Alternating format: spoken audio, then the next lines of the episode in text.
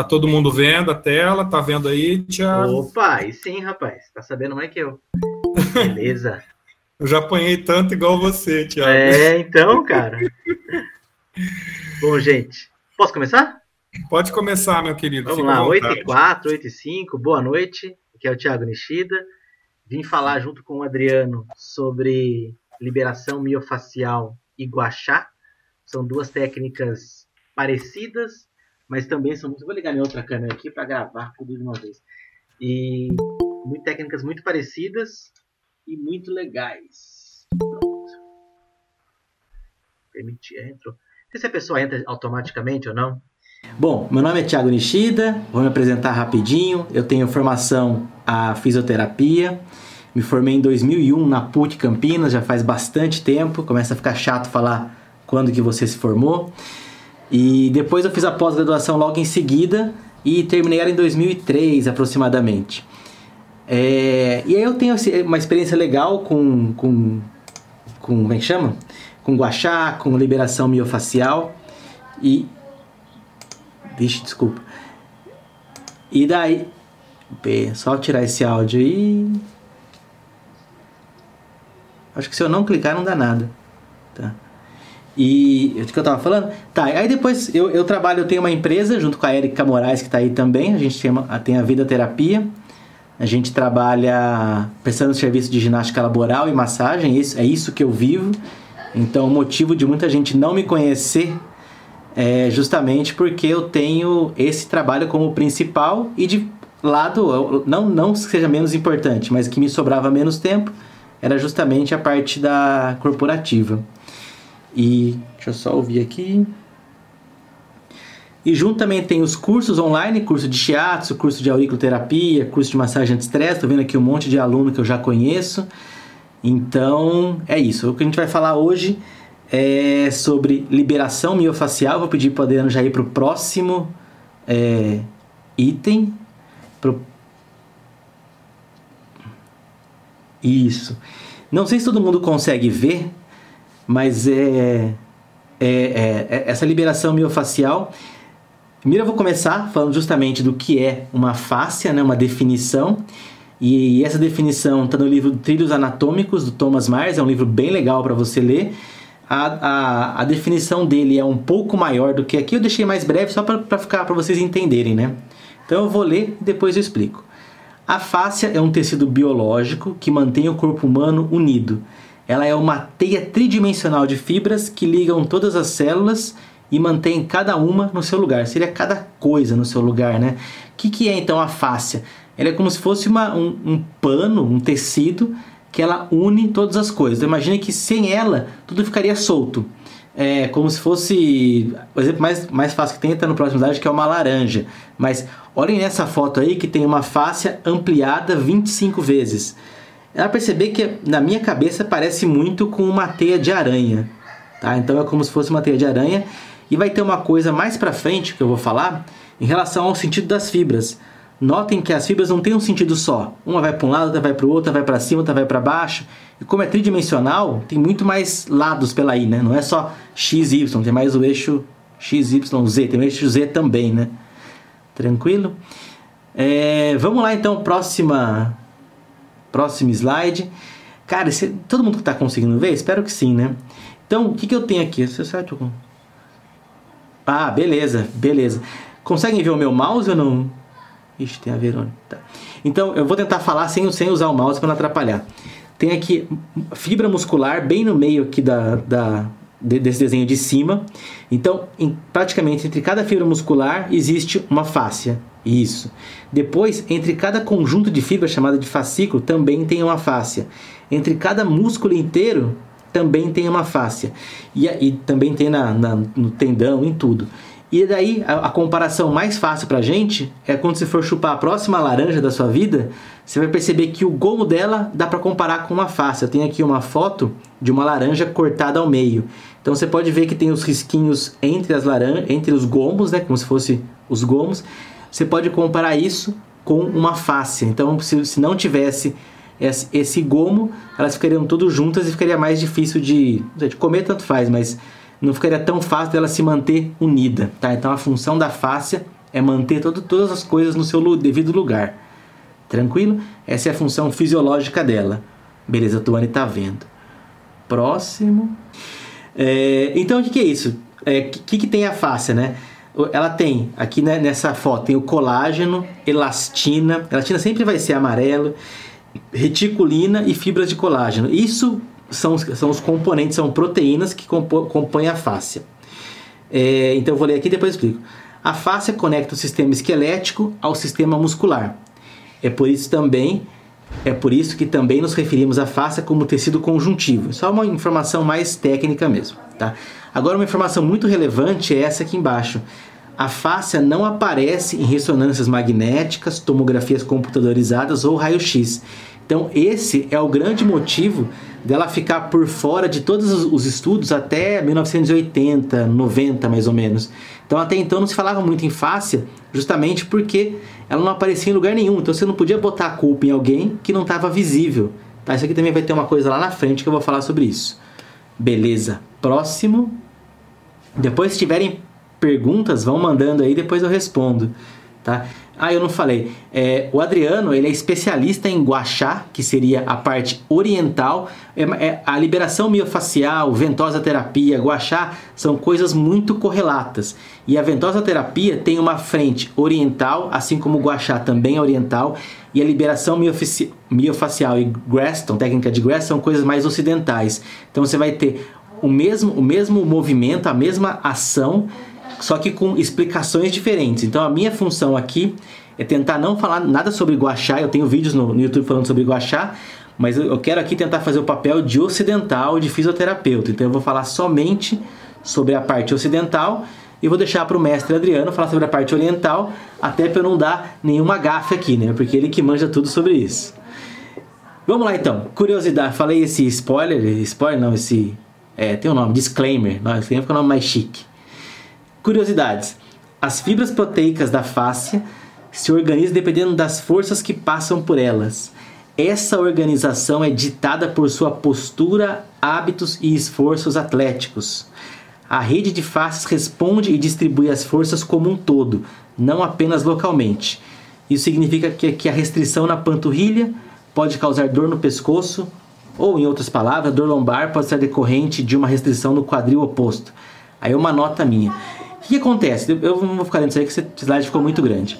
É, primeira coisa, de, de, acordo com o seu dia a dia, se você só corre, você vai ter um tipo de estrutura que vai ser mais. É, é, como é que se diz? mais sobrecarregada do que outras. Se você não faz nenhuma atividade física e fica o dia inteiro sentado, você vai ter outras estruturas faciais mais sobrecarregadas que outras. E, outra, e uma outra informação é que a dor pode estar tanto no local, na, aonde está sobrecarregado, como pode aparecer em qualquer lugar do corpo. Então, isso existe, por isso que quando você vai, se você for ver um curso de liberação miofacial, é muito provável que o cara vai te vender também algum curso de avaliação postural. Ele vai querer olhar a sua postura, coloca um fio de prumo, que é como se fosse um, um, um chumbinho com uma linha para ver aonde você é torto para um lado, torto para o outro, e assim você consegue avaliar o paciente. E uma nota minha que eu falei é o seguinte: esse conceito de que a, a, a, a dor que está no local, só que a, a dor está no local, mas a causa está em outro, é exatamente o conceito da Ida Rolf. O Rolfing é uma técnica maravilhosa, não sei se vocês conhecem, né? Mas é uma técnica de percepção corporal maravilhosa. Eu nunca cheguei a fazer o curso, mas eu fiz uma vivência em Rolfing. Era muito legal porque ela ensinava você, ah, vamos coloca a mão no chão. Aí você coloca a mão no chão. Ela ensinava se você rodasse um pouquinho o seu cotovelo, você já percebia que você colocava mais palma da mão no chão. Se você, ao deitar, numa, ao deitar no chão e colocar os pés na parede, você sentir as estruturas. E o que ela tenta fazer você acontecer é você equilibrar o seu corpo. Segundo ela, ela falava que quando os cantores faziam sessão de Rolf com ela, eles conseguiam cantar melhor. Porque quando você estava com o seu corpo inteiro retinho, a voz saía melhor. É, e, e o princípio dela é um princípio muito fácil de entender é, você consegue escrever muito bem, muito bem num, num, caderno em cima de um, de um apoio. Por quê? Porque você tem o seu braço apoiado em cima da mesa e você move somente a mão. Se você for tentar escrever isso em pé num quadro negro ou em algum lugar onde não tem apoio, o seu ombro tem que segurar o seu braço, você tem que ficar em pé para segurar o seu corpo e aí você vai escrever com uma letra mais feia. Quando você tem uma coisa encaixada na outra, o resultado final ele sai melhor, tá? Mesma coisa do RPG, parte do princípio que o nosso corpo é uma cadeia muscular que um depende do outro. RPG não fala tanto em fáscia, não sei os mais, os mais recentes, mas falava só em muscular. Então, se o músculo está comprometido, ele vai afetar ou aquele, aquela região ou qualquer outra região daquela cadeia. E quando você detecta uma cadeia encurtada, ou seja, mais é, comprometida, você tem que fazer o processo de alongamento, tem um monte de postura certinho e outras coisas também. Pilates, a mesma coisa. A diferença do Pilates é que ele usa mais a respiração. Você faz exercícios dentro de um de aparelhos, são movimentos que não necessariamente são tão pesados, mas a exigência de abdômen e postura que o, o, o, o fisioterapeuta, o educador físico, exige de você, faz com que você fique com a postura correta. E esses três, essas três situações, quando feitas por um bom profissional, elas vão fazer com que você elimine essa, essa compensação ou essa, essa. Como é que chama? Essa, essa excesso de força num local só, essa sobrecarga, faltou a palavra. Essa sobrecarga é, de, um, de, um, de uma região só, tá? E faz com que você alivie os sintomas. Isso é fenomenal, isso funciona também. Tem outras técnicas, a osteopatia eu nem coloquei como exemplo, também usa bastante isso. Inclusive tem um cara que ele é professor da Metrocamp de osteopatia, da pós-graduação. E ele falou que ele, nos últimos tempos, só, só anda usando liberação miofacial. Não, anda, não usa mais nem manobrinha articular. Tá? Pra você ver como que tá num nível bem legal, tá bom? E um jabá meu aqui, é por isso que todo aluno meu sempre recebe a orientação de fazer a massagem no corpo todo, faltou vírgula aqui, sempre. Então meus alunos falam, Tiago, eu posso fazer a massagem shiatsu só no ombro? Eu falo, não, cara, faz no corpo inteiro e dá uma, dá uma atenção maior pro ombro, mas não esquece do corpo inteiro. Para mim, quando você move o corpo inteiro, ele consegue é, ajudar a melhorar mais o ombro e quando você fica mais tempo só nele. Se você fica a massagem num local só, aquela região pode ficar dolorida devido ao excesso de estímulo e não gerar tanto resultado quanto fazer uma massagem completa, tá bom? Beleza. Ficou claro isso aí? O Matheus perguntou de onde tirou os textos. Beleza. Depois eu, eu, eu, mando a fonte, tá? Não, vai ter a fonte aqui daqui a pouco. É, é, o que eu falei agora foi coisas mais minhas, né? Curiosidades, né? A face tem de 6 a, a, a 10 vezes mais nervos sensoriais do que músculos, tá? Então tem muito mais capacidade de sensibilidade e tem relação com a nossa própria percepção. Vamos lá, e o exemplo que eu dei para não esquecer que eu ia falar é de uma coisa de, de cirurgia bariátrica. Então eu vou contar uma historinha. É, eu tenho um amigo chamado Marcelo, ele é fisioterapeuta, inclusive está trabalhando agora na, no hospital aqui cheio de com risco altíssimo de covid, né? E ele trabalhou antes de trabalhar no hospital, ele trabalhava com é, pós-operatório de cirurgia bariátrica. E o, o, o médico que, que, trabalhava na equipe dele, ou melhor, ele trabalhava na equipe do médico, ele falou, cara, por que, que as pessoas caem tanto? Por que, que os obesos, quando emagrecem, caem tanto? Por que, que o obeso emagrece e cai? Será que é porque ele perde muita massa muscular, muita gordura e fica mais fácil para cair? Não, ninguém sabia, né? E ele foi, estudou e falou: é por causa da fáscia. A fáscia, lembra que eu falei que é, um, é uma teia tridimensional que ela ocupa o corpo todo. E quando você olha um obeso que emagrece muito, ele tem uma coisa chamada avental. Então a barriga dele, ela cai e fica molinha, tá certo? O que, que ele concluiu? É que quando o obeso também é, tá gordo, emagrece, ele fica com, aquela, com aquele avental, ele perde a, sens a, a percepção, que é a nossa sensação de onde está o corpo, na pele. Então, a hora que ele dá um tropicão, se ele não tem, se ele tem a pele esticadinha, a pele estica um pouco é, aí os, sens, os, os, os, nervos sensoriais avisam o corpo para ele contrair a musculatura correta para ele não cair. Quando ele começa a tropeçar, mas ele não tem essa pele esticada, que seria essa face esticada, ele vai lá e cai muito mais. Então, uma coisa que ele adicionou no trabalho dele como fisioterapeuta pós-operatório de bariátrica era acrescentar exercícios de equilíbrio e quase queda, simulação de queda. Ele fazia o cara ficar num pé só, jogar o corpo para frente, jogar o corpo para trás, para tentar estimular o máximo possível a face, os, ne os nervos sensoriais da face, para que a pessoa não caia mais. Você viu como o nosso corpo está bem entrelaçado, né? É uma coisa bem justa, né? Beleza? É, vamos lá. E o segundo item aqui: traumas, lesões, respostas inflamatórias, cicatriz, que é o mais importante nesse, nesse caso aqui, padrões posturais e ou procedimentos cirúrgicos podem criar restrições de face que podem produzir estruturas sensíveis à dor local ou referida. Como sempre, a dor pode ser ou no local ou em outra região. É, então, assim, qualquer lesão que você tenha, a mais comum é a cicatriz, então muitas, muitas é, técnicas abordam cicatriz psíquica, cicatriz tóxica e falam que você tem que fazer uma acupuntura na cicatriz, faz um guachá. Por quê? Porque essa aderência ela pode afetar o restante do seu corpo inteiro. Como eu acho que o Adriano vai falar mais sobre isso, vai falar sobre isso, Adriano? Sobre cicatriz? Podemos abordar também. Então eu nem vou me atrever a falar. Eu nem vou me atrever a falar, tá bom? Vou deixar isso Mas pode você. falar na, na, sua visão, ô, ô, Tiago. Eu acho interessante é, você Na falar. visão ocidental, é a cicatriz ela é um remendo que o nosso corpo faz. Tá? E esse remendo, ele, aquela região fica com mais tecido conjuntivo, portanto com mais, entre aspas, face. E esse excesso de face pode gerar uma descompensação em outro lugar. É bem simples esse raciocínio.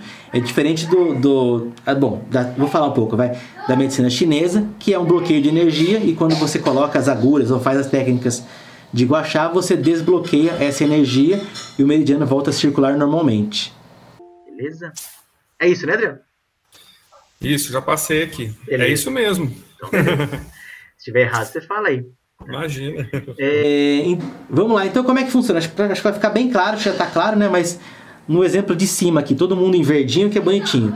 Você tem um funcionamento normal da face, a função dela é manter tudo no seu devido lugar, você vai ter uma liberdade de movimento e você vai ficar sem dor.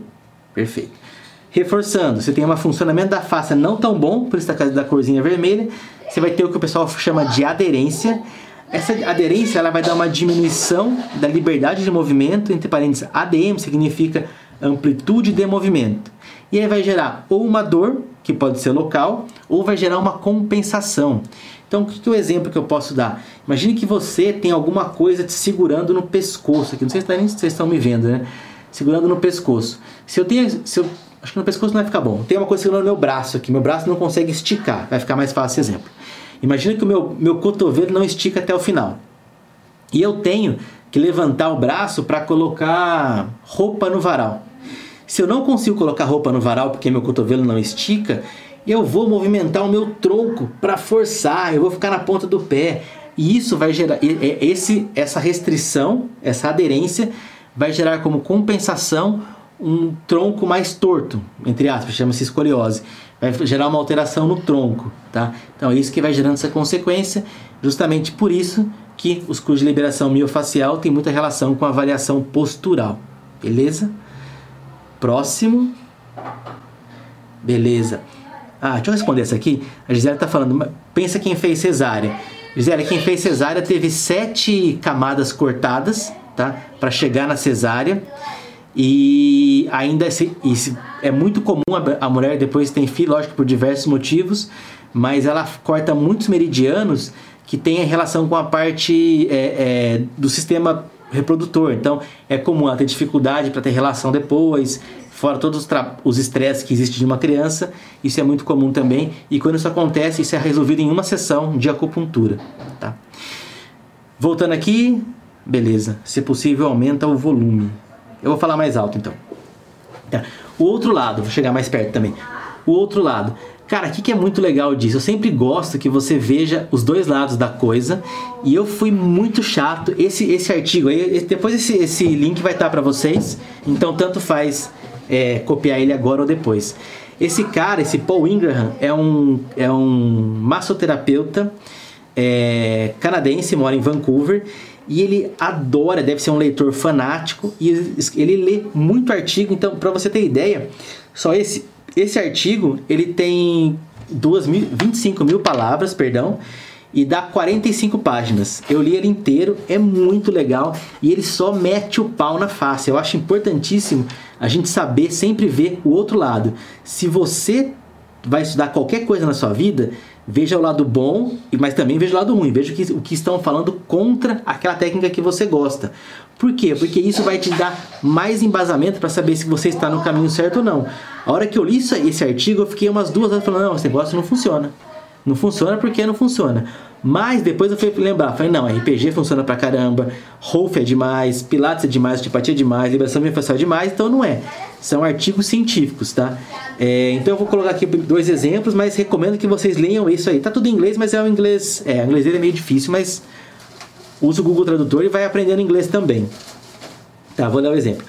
Quando ele foi receber uma massagem e a terapeuta ficou meia hora fazendo ele sentir dor, era a liberação miofacial sendo que ele não queria isso. Nesse textinho, ele conta que ele foi receber uma massagem que ele, ele queria a massagem clássica. Ele falou, cara, eu só queria relaxar e dormir.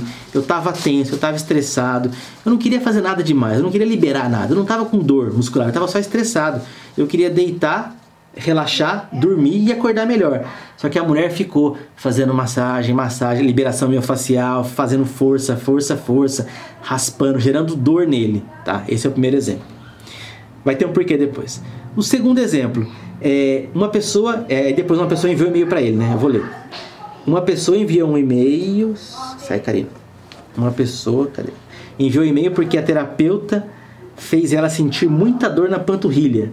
Orientou a fazer o foam roller, que é um rolo de liberação, como se fosse um, um, um cabo de vassoura, só que mais grosso, tá? É, todos os dias. Em resumo, após, muitos, após muita dor e muitos exames médicos, obviamente ela abandonou a primeira terapeuta, o diagnóstico é oversensitivity to pain, que significa excesso de sensibilidade devido a uma dor muito forte. O que, que foi o caso dela? Ela chegou com uma dor na panturrilha.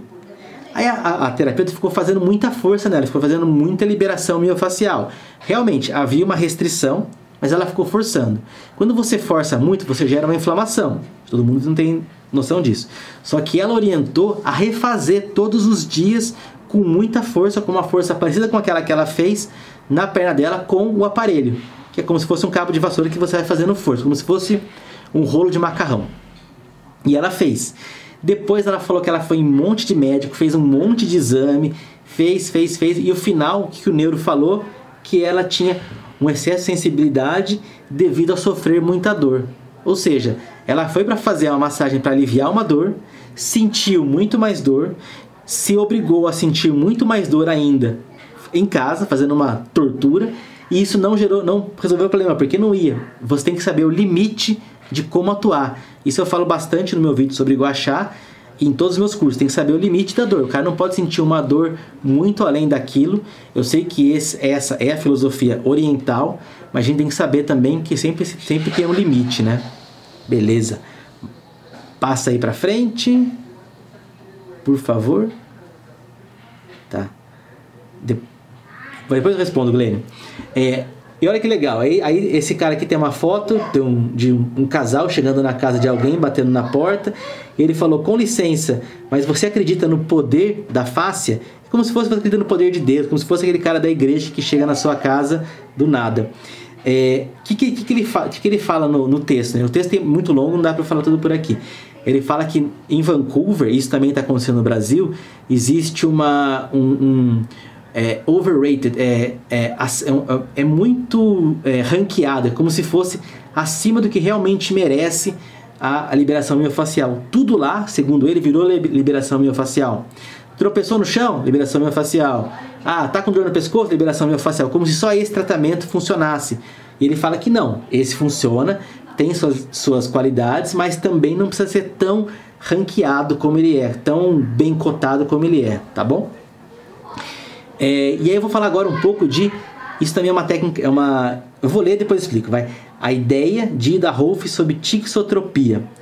A qualidade tixotrópica é que a compressão calor ou outra força, a fáscia vai de gel para sol. Como o mel quando esquentado, ele fica mais mole. O questionamento é que essa qualidade retorna assim que o estímulo cessa. Esse é o motivo que deve-se ficar parado durante 90 segundos por posição, eu não traduzir, né? É, devagar e continuamente, um, um, alongamento devagar e contínuo, suave, né? Slow and gentle. O que, que ela quer falar disso aqui? Primeiro eu vou falar o que, que, que é qualidade tixotrópica. Então nós temos o sólido, líquido, gasoso, etc. Só que tem alguns produtos, que, e a face é um desses também, que, que eles, quando você esquenta ou quando você coloca muita pressão nele, ele, ele não vira líquido, ele não ele fica um pouco mais é, menos aguado. Então, o exemplo mais fácil que tem é o mel. Se você pegar o mel e esquentar, ele fica mais líquido. Se você deixar ele esfriar, ele volta a ficar mais denso. Outro exemplo, requeijão. Você pega o requeijão, a colher dele, ela não, não cai. Mas se você fizer com ele mais quente, com a temperatura ambiente, ele vai cair. Isso é gel e sol. Então, o que, que a Ida Rolf pensa? O, o meu, a minha técnica funciona porque eu faço isso. E daí, como a gente está vendo do outro lado, lado ruim da moeda, o cara que questiona tudo que, que as pessoas falam, ele fala, cara, isso funciona, ok, faz sentido. Mas a hora que você tira a pressão, aquela, aquele tecido volta para o que era anterior. Ah, então esse ficou o questionamento dele também. Tá? Depois eu vou concluir com mais coisa ainda. Pode ir para o próximo. É...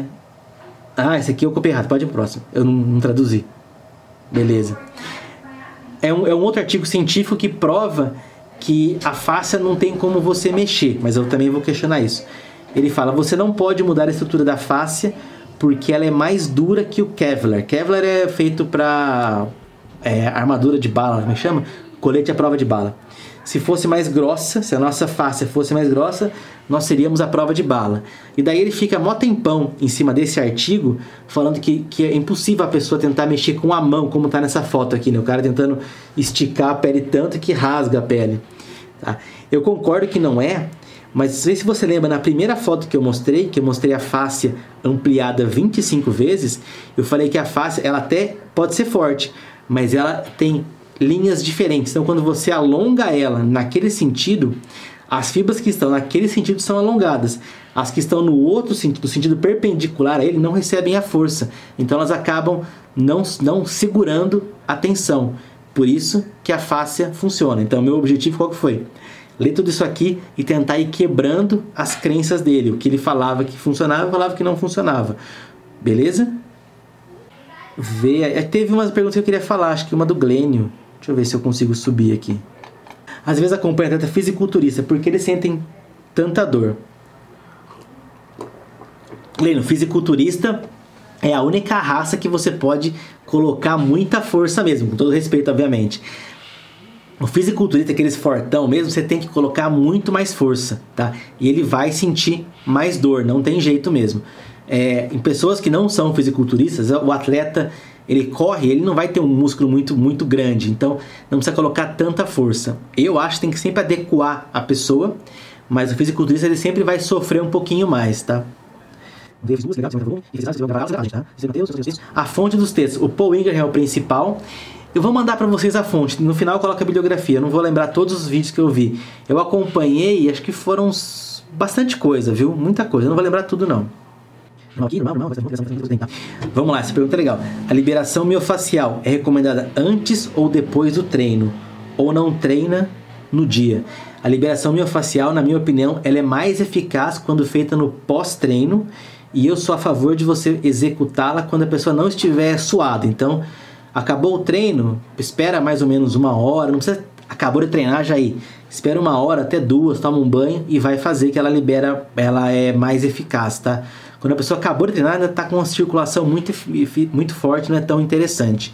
E ela comprovadamente diminui as dores musculares, fazendo com que você tenha uma regeneração muscular mais efetiva, ou melhor, mais rápida e consiga voltar ao treino novamente. Tá? Ou seja, ela aumenta o seu potencial de retorno ao, ao treino bem para atleta mesmo. Os pontos gatilho são concentração de face, Raquel Damian perguntando. Não, Raquel, ponto gatilho é uma, é uma tensão muscular, chama de trigger points. É muscular, não é fácil não, tá? Uh, as outras aulas, é, as, as outras aulas, essa ficarão gravadas, vão ser gravadas mesmo. Sou enfermeiro e posso fazer esse curso. Pode sim, pode sim, liberação miofascial é tranquilo. Quer permitir. Perfeito, Thiago Romano. Pessoas com diminuição de amplitude da perna pela dor de osteonecrose da cabeça do fêmur podem ser beneficiadas, pois sentem a dor de manter a musculatura travada o tempo inteiro para evitar a dor no quadril. Puta, que pergunta legal, Thiago. Thiago, no caso de osteonecrose de quadril, a primeira coisa que precisaria ver qual é o nível da osteonecrose, se está muito avançado ou não. E eu recomendo que, se não for um nível muito grave, que você mobilize bastante a região, porque você consegue mobilizar bastante o quadril, tanto na rotação, flexão e extensão é fácil, abdução e abdução também é fácil, mas não esqueça da rotação, tá? Outra coisa importante, que você consiga é, alongar a musculatura usando mais o joelho. Né? Então você vai colocar o paciente de barriga para baixo, dobra o quadril e tenta levantar, dobra o, tenta colocar o calcanhar no bumbum e levanta um pouco o joelho para você alongar mais o quadríceps. E nesse caso você pode fazer liberação miofacial, já acho que é bem claro, mas não vale reforçar que tudo isso que eu estou falando não vai regenerar a necrose da cabeça do fêmur, mas isso vai ajudar a região em volta. E eu também recomendo fortemente que você alongue bastante a coluna. É provável que exista muita compensação. Como ele tem uma dor no quadril, ele deve fazer uma marcha antálgica, ele anda mancando. E para você, e quando a pessoa anda mancando por muito tempo, segundo a lei das faces, e acho que é uma coisa bem óbvia, ela vai ter estruturas mais comprometidas que outras. Trabalhar o cara como um todo vai tender a diminuir um pouco a dor, mas não vai curar a osteonecrose, tá bom? É, vou dar um caso do meu tio. Meu tio teve. Ele tem 81 hoje, né? Ele tinha 78 anos. Ele tinha 78 anos e estava com o quadril comprometido. Não era osteonecrose, era desgaste mesmo, artrose. E, e o médico falou: vai para cirurgia. Aí eu tenho um amigo que chama Michael. Cara, eu falei: cara, vai nele, que ele é bom pra caramba, ele sabe melhor que outras coisas. Foi lá, Michael avaliou ele, virou de cabeça para baixo falou, e me ligou: Tiago, ele tem contratura do músculo poplíteo, que é o músculo atrás do joelho, tem bem encurtado em todas as, as regiões da coluna lombar e ele está desidratado. Se você colocar ele para alongar, fazer fortalecimento e, e, e, exercício, ele vai ficar bom. Passaram-se três anos, ele fez, ele fez fisioterapia, não, ele fez personal com o personal da filha dele. Personal trainer, que é o Pedro, conheci ele também, fez com ele, faz três anos, até hoje ele não fez cirurgia. Vai fazer no futuro? Não sei, tem 81 anos já, não sei se vai acontecer. Mas ele escapou de uma cirurgia porque ele foi bem orientado e fez muito exercício. Mas vale lembrar que a artrose é diferente de osteonecrose. Tá bom? Ícaro, boa noite. Sobre dores no ciático, ciatalgia e patologias ligadas ao ciático, ligadas ao ciático, que é efetiva? Ícaro, é muito difícil querer garantir. É, é o esquema que o, que o Paul Ingram falou, né? Hoje em dia, está todo mundo falando que tudo funciona com, com, com liberação miofacial.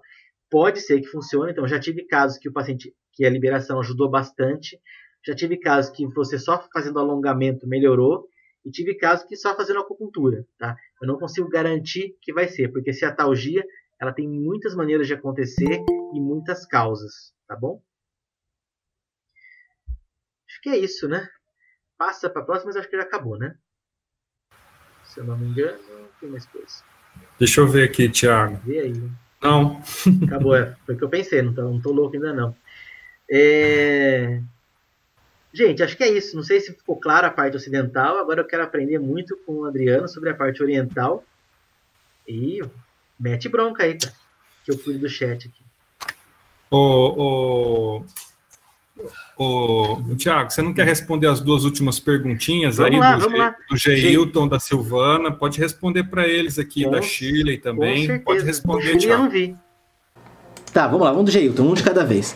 Em relação à dor lombar, fazendo uma liberação no piriforme, irá ajudar no alívio da dor, já, tem, já que tem ligação?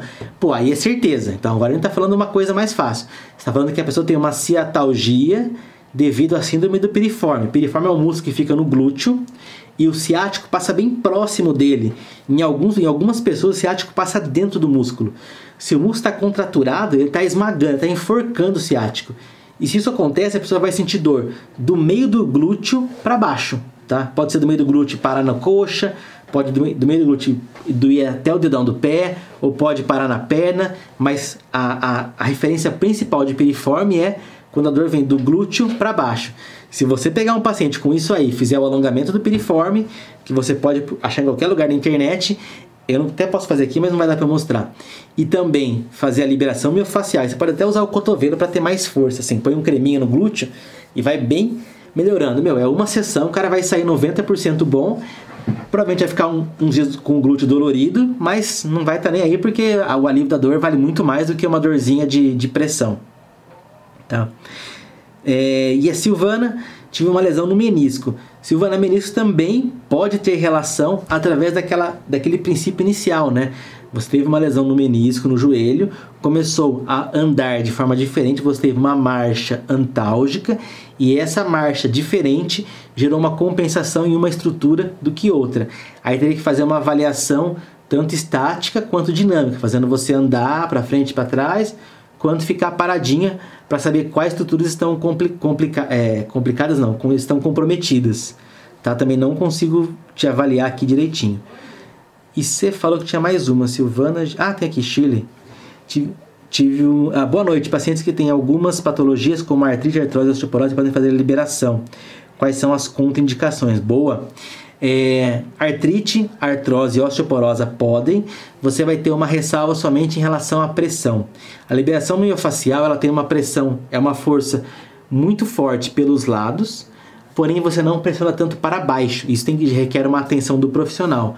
Tá? Quando você faz isso aí direitinho, você consegue fazer a liberação tranquilamente, tá? Contraindicação: as mesmas de massagem, pessoa com câncer, pessoa com trombose, pessoa com é, processo inflamatório, é, gripe muito forte e é isso aí. Mas depois eu, eu, eu escrevo direitinho quais são todas. Faço uma listinha para você, Chile, tá bom? Gratidão, facilite plantar como resolver. Raquel, para facilite plantar, eu fiz um vídeo no YouTube. No YouTube tem dois vídeos falando sobre isso. Um eu falo o que é a facite, eu acho legal você entender a sua patologia. E no outro eu dou cinco dias, cinco dicas, perdão, de como levantar da cama para não ter facite plantar ao longo do dia. É bem legal. Assiste lá, depois você me chama no WhatsApp, alguma coisa assim. Tá? Camila Winkler, sou enfermeira e acupunturista. Para praticar essa técnica tem que ser físio? Eu acho que não, Camila. Eu não sei, mas eu acho que não precisa ser físio, não. Eu vi esse curso sendo faz, fe, é, feito por um monte de gente, inclusive alunos massoterapeutas fazem isso. Acho que não é, não é exclusivo de fisioterapia tá bom? Liberação ajuda a enxaqueca? Sabrina, mesmo esquema da ciática. Enxaqueca, ela tem várias causas, mas pela minha experiência, ela melhora bastante sim. Só que eu não quero te garantir isso, porque vai que a sua enxaqueca é aquelas muito forte que tem que fazer uma coisa diferente. Mas vamos pensar assim que 80% das, 80% das enxaquecas melhoram com, com liberação miofascial e outros recursos também. Marcão Costa. Meu canal no YouTube chama-se Thiago Nishida. Procura lá, chama. É que eu coloquei o nome em inglês, sei lá, eu era metido, chamava Why It Hurts. Significa por que isso dói em inglês. Metido pra caramba. Então procura meu nome que vocês vão achar. Besta. Mas como não dá nem pra você mudar, né? Então fica isso aí mesmo. Não precisa serviço TO. Que legal, Tuane. Legal. TO maço. TO é uma profissão maravilhosa. É a profissão de TO ela é muito desvalorizada no Brasil, mas na Austrália e no Canadá eles são muito é, tops. Os caras pagam um pau. É a gente que não, não, não viu a, todo o benefício da TO. É pro Canadá. Tchau, beijo, Tony. Te vejo lá. E, e vai falar com o Paul Ingraham. É, a Elma, liberação fazer para fibromialgia? Sim, Elma, para liberar para fibromialgia melhora bastante. Fibromialgia é uma doença muito grave. É, não é muito grave. É uma doença que não tem cura, ela tem controle. Então a liberação miofacial, ela vai dar um controle a mais para isso. Beleza? Vai lá, Adriano, senão você vai ficar aqui um dia inteiro. Mas vamos lá. Qualquer coisa você me complementa. Também. Eu não, você sabe tudo. Legal. Deixa eu só tocar a apresentação. Boa noite, pessoal. É, tem muita gente aqui que são meus alunos também. Aí, boa noite a todos vocês. Entrou muita gente depois aí. É, eu sou Adriano Saran, eu sou psicoterapeuta, sociólogo, acupunturista, formado em comunicação social em 1998. Depois eu fiz especialização em medicina tradicional chinesa, acupuntura, e me especializei em quiropraxia e várias outras técnicas é, de terapias manuais também. É, hoje vai fazer 95 dias que eu estou em casa, de quarentena, trabalhando de casa, é, fazendo aulas online e, e, fazendo atendimentos online dentro da, da, da minha área de psicoterapia e, outras técnicas de medicina chinesa. Né? Então, a gente está vivendo um período criativo também para essas aulas aí. Né? E eu tenho uma experiência aí no Instituto Saúde Equilíbrio de mais de uma década, de instruir alunos em microsistemas de acupuntura, né? É, várias técnicas orientais da medicina tradicional chinesa. E atualmente eu tenho um, um portal é, com mais de 10 cursos ligados a microsistemas de acupuntura, né, produzindo cada vez mais e catalogando vários tipos de microsistemas, produzindo mapas de acupuntura, mapas novos, né, que eu estou, estou até lançando um mapa novo recentemente de acupuntura lingual chinesa, e produzindo aí conhecimento e aprendendo com você também, Tiago. Você é um grande mestre aí. Obrigado, obrigado. É, então, assim, essa é um pouquinho da minha trajetória. Eu vou falar um pouco sobre terapia guaxá. É, eu tô dando, eu, agora com a pandemia, eu dava cursos de quiropraxia japonesa Seitai pelo Brasil todo. Então, agora a gente teve que remanejar tudo, mas nessa trajetória a gente formou muitos alunos e passamos muitas dessas conhecimentos que o Tiago passou também, né, para que a gente possa tratar né, o sistema musculoesquelético, tratar dor, né, principalmente unindo o Seitai no Seitai, que é uma das técnicas que é no meu carro-chefe, né, até antes da pandemia. E eu vou falar um pouco agora da visão oriental da medicina tradicional chinesa, né, que a liberação miofascial, na verdade, ela veio, ela é uma dissidência, né, é, da terapia guaxá, é, os instrumentos de liberação miofacial foram baseados nos instrumentos do Guaxá. Só que a diferença é que o, o Guaxá ele tem uma abordagem energética, né? Além de nós é, trabalharmos a, também a estimular a microcirculação de tecidos moles, das fáscias, para gerar esse reequilíbrio que o Tiago falou na aula dele, é, a gente acaba fazendo um pouco além, porque a gente acaba olhando para a saúde do paciente. Porque o que acontece? Quando a gente tem um problema conectado às faces, né? O Tiago falou uma coisa interessante que é a questão da cicatriz. É, eu passei por uma situação, a minha esposa ela fez uma cirurgia de apendicite. Né? As cirurgias hoje de laparoscopia, elas também é, deixam cicatrizes, né? Apesar de cicatrizes menores é, que as da, da cesárea, né? O Tiago falou do estrago que a cesárea faz em relação às faces, né? Hoje é, as cirurgias estão de, de, de apendicite, elas estão menos invasivas. E eu percebi realmente isso que o Tiago falou. É, tem alterações sistêmicas porque certas regiões passam meridianos, passam canais energéticos que se conectam com outras áreas do corpo, além, obviamente, da conexão sistêmica que a gente tem com esses tecidos. Né? Então, o que, que, isso vai gerar em matéria, é, na visão oriental, em matéria de desequilíbrios bioenergéticos, né? Na, na questão da dor, a gente vai gerar o que a gente chama de estase sanguínea, tá? É a deficiência circulatória local, que obviamente vai afetar outras áreas do corpo, estão conectadas com a área em questão, né? Por isso que é, quando a gente tem qualquer tipo de alteração estrutural do corpo que afete a musculatura, por exemplo, como uma hérnia de disco, ela vai, por exemplo, pinçar uma musculatura, ela vai gerar uma alteração sistêmica em todo o corpo. Ela vai gerar dores em outras áreas do corpo também. Assim como qualquer alteração qualquer parte do corpo que envolva né, dor, que envolva é, o desequilíbrio das fáscias, que envolva estagnação energética, né? E isso vai se tornar, sim, uma síndrome. Né? Na medicina chinesa, a gente pode se caracterizar por uma síndrome BI, que ela pode ser caracterizada pela invasão dos fatores patogênicos, né, de frio, calor, umidade, secura, porque a vulnerabilidade é, devido a, a, choques externos, é, acidentes, o estilo de vida da pessoa, tudo isso pode gerar é, desequilíbrios também que vão afetar não só a musculatura, porque vai enfraquecer a nossa camada de proteção energética, né? Nós temos uma camada de proteção chamada camada do Eiti, que ela é mantida e produzida pela nossa energia posterior, que é a energia dos alimentos, tá? a energia que a gente absorve é, do oxigênio, do sol, etc., que vai alterar o nosso sistema imunológico e com isso esses fatores vão penetrar através da pele, dos poros, vai enfraquecer é, essa camada de proteção e vai penetrar no músculo. E com isso o que acontece? A gente vai ter, ter dor, é gerada por frio, gerada por calor. Ela pode, de alguma forma, se tornar aguda e ir se tornando crônica, e obviamente vai afetar outras áreas.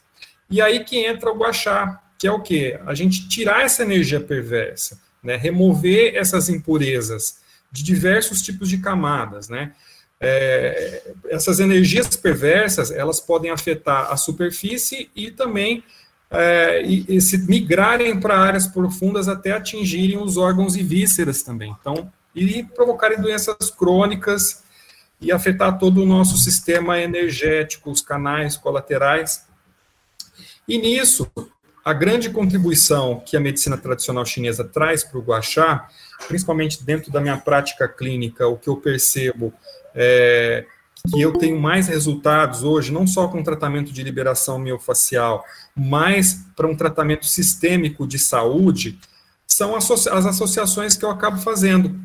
Utilizando, por exemplo, uma combinação do guachá com a ventosa, porque aí eu consigo atingir níveis de camadas mais profundos e dependendo de onde essa síndrome esteja instalada, eu consigo ter um resultado melhor, porque eu, eu preciso expulsar esses fatores patogênicos que estão alojados na musculatura, nos canais, e, é, e obviamente, dependendo do tipo de síndrome que eu tiver, se por frio ou por calor, eu vou ter que tonificar ou vou ter que dispersar esses fatores.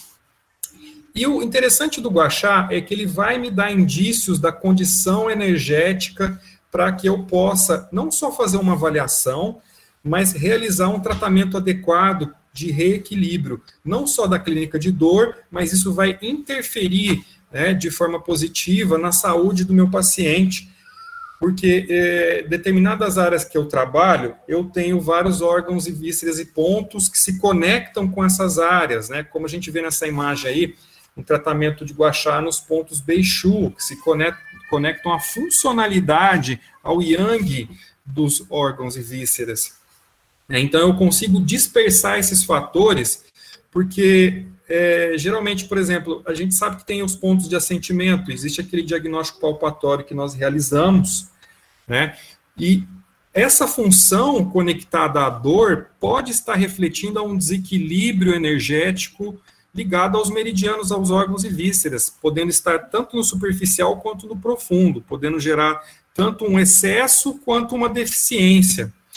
E isso, na avaliação energética do guachá visual, quando a gente faz a raspagem, né, que é essa raspagem de remover essas toxinas em determinados níveis, nós conseguimos ter uma resposta do organismo de forma a o quê? Harmonizar essa estase sanguínea, tá? Porque a gente tem uma alteração do pH também. Quem já fez ventosa com sangria já viu que o sangue sai gelatinoso, a gente tem a manifestação desses fatores que alteram e geram esse bloqueio energético local. E que, obviamente, assim como a gente tem áreas que fáscias que estejam também em desequilíbrio, elas afetam outras áreas do corpo. Obviamente, quando a gente tem um desequilíbrio que esteja vindo de um nível energético, ele obviamente vai afetar o, todo o conjunto, né? É, então, vocês estão vendo os slides aí, pessoal? Está todo mundo vendo, vendo os slides? Sim, agora estão. Vai ficar vendo só o slide, acho que aí fica bom. Tá? Ah, então tá bom. Eu vou continuar. Pode continuar. Então, assim, se essa técnica ela remonta, pessoal, mais de 5 mil anos na China.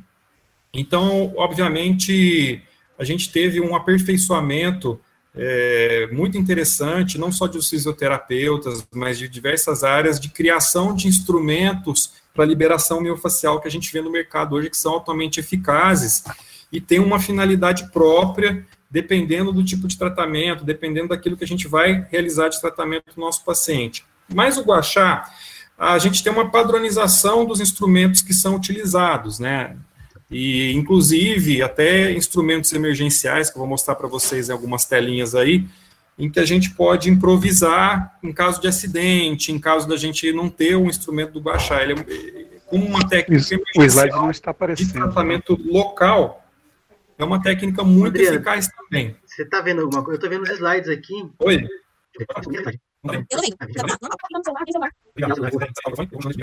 É, então, pessoal, é, o Guaxá, eu originalmente aprendi do mestre Liu Ximin, que foi o meu mestre de medicina tradicional chinesa, e ele me ensinou associações com ventosa terapia, que eu utilizo até hoje e acho muito eficaz.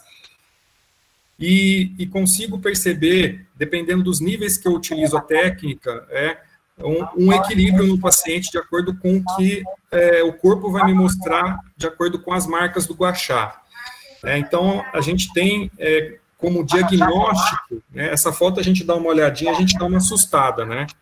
Mas é, no Brasil, como o limiar de dor do brasileiro é um pouco menor que o oriental, obviamente pela é, constituição física e outros fatores, é, a gente tem como é, parâmetro a, uma aplicação suave. Né? Existem certos tipos de aplicação né, que você realiza liberações miofasciais utilizando tanto o guachá quanto a ventosa, que o paciente não sente tanta dor, só que é, com o objetivo de você gerar uma maior frequência, mas com leveza, né?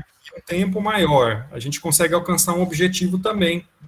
Só que de alguma forma a gente vai ter que fazer mais algumas sessões. Isso vai depender muito do quadro que se apresenta quando a gente integra uma técnica, por exemplo, de ventosa como guachá, que a gente consegue é, abranger níveis é, mais profundos de tecidos que vão ser trabalhados dentro do tratamento.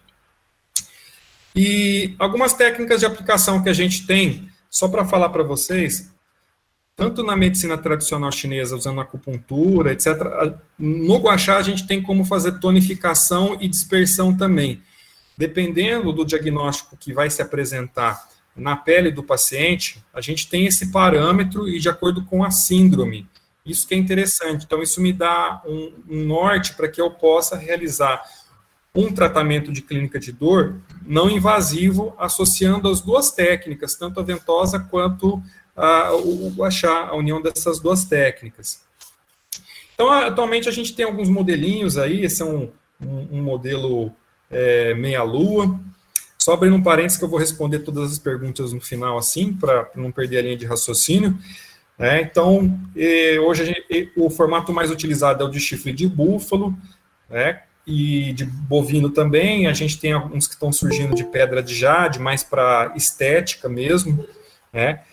E tem uns também de acrílico que nós utilizamos que são muito bons. É um produto que barateou muito e está muito acessível hoje. Eu ainda me lembro que quando eu aprendi essa técnica era muito difícil achar o pente de, de, de chifre bovino. Hoje a gente acha na internet, acha em qualquer lugar hoje, é muito fácil. E vocês vão dar risada, mas por incrível que pareça, essas, essas tampinhas é, de potinho de, de vidro, de geleia, etc., elas são utilizadas para uso emergencial. Por exemplo, você está no local, você acorda lá com entorse na cervical, de dormir de mau jeito, a coisa está num quadro agudo, você passa lá um, você vai passar um, um veículo para deslizar e você vai conseguir o, o mesmo objetivo utilizando. Então, tanto que os chineses utilizam colher chinesa de porcelana também, né? existem outros elementos que até tem um direcionamento de autoaplicação como prevenção né, para a imunidade, para que você é, melhore a sua circulação. Então, esse é o objetivo também. É o legal dessa técnica, a gente pode se auto-aplicar como uma, uma, uma forma preventiva. Né? E inclusiva também, porque às vezes tem pessoas que não encontram, e tem muito terapeuta que trabalha com estético, esse que usa aquela colher de porcelana chinesa também. É, então, o que acontece? Quando a gente estimula, o que, que acontece? É, melhora o fluxo de oxigênio nas células. Então, a gente vai ativar o quê? Dopamina, neurotransmissores, macrófagos, que são agentes que vão combater as inflamações. Né? Então, essas inflamações, esses micro-organismos celulares, esses macrófagos, eles vão continuamente, através da microcirculação que vai acontecer no local, trabalhar uma resposta de anti-inflamação, de anti-inflamatória no local, e vai ativar também a, restabilização da camada de proteção, a camada do EIT, né? como a melhora da resposta imunitária, porque essa camada protetora contra os, os, agentes invasores externos, que também são causadores da dor, né, é, tem como resposta a deficiência dessa camada do EIT. Né? É, então, pelo, o que acontece com o paciente? Além do estímulo, por exemplo, se a gente trabalha um guachá na região dos beixus, nós estamos também harmonizando a condição é, da energética do funcionamento dos órgãos e vísceras também. Estamos também é, dispersando né, os fatores patogênicos e também, se o paciente tiver, por exemplo, deficiências, a gente consegue tonificar, ou se ele tiver fatores que estejam em excesso bioenergético, a gente consegue dispersar também esses fatores, dependendo da forma de aplicação. Além, obviamente, de ter uma ação no equilíbrio emocional, de ter uma ação também é, no, no relaxamento, né, e por causa também da liberação desses neurotransmissores, então o paciente se sente relaxado, ele vai se sentir mais disposto no dia seguinte, vai dormir melhor. A maioria dos pacientes que a gente pega com insônia, né, é, sempre relatam que dormiram muito bem. E tem um caso muito interessante é, de uma criança, né, isso foi um tratamento realizado por um, um, um, colega meu que trabalhou uma criança com epilepsia e trabalhou o guachá no, no processo espinhoso, ali, né, quando a gente tem ali várias conexões com o nosso cérebro, nossa medula, etc., e com o tempo essa criança foi parando de ter ataques epiléticos, né? Ela se curou da epilepsia fazendo o, o, o, o tratamento com guachá. Ela não tinha nenhuma daquelas síndromes de alteração é, é, é, celular, etc. Não, ela tinha ataques epiléticos mesmo, de problemas com epilepsia. E isso é, foi um, tratamento que ajudou muito, né? Porque as crianças respondem muito bem e tive um, um também é, um trabalho muito interessante com crianças em fase de crescimento, que tinham problemas gastrointestinais, é, irritabilidade, hiperatividade também, com pouco tempo de utilização, uma resposta maravilhosa no ganho de peso. Eram crianças que estavam com problema de ganho de peso também e dificuldade de crescimento. Né? A gente não tem nenhum estudo é, no Brasil que fala sobre isso.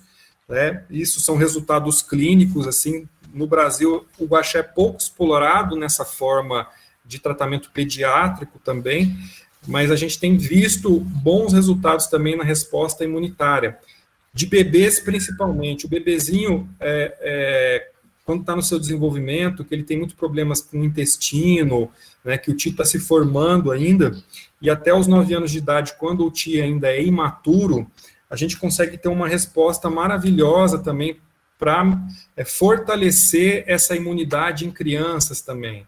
Né? Então, eu tive experiências maravilhosas nesse sentido, também com crianças, com bebês, né, mostrando que é uma técnica que ela não é só para tratamento de dor, né, a gente trata a saúde, a gente trata o sistema é, bioenergético do nosso paciente.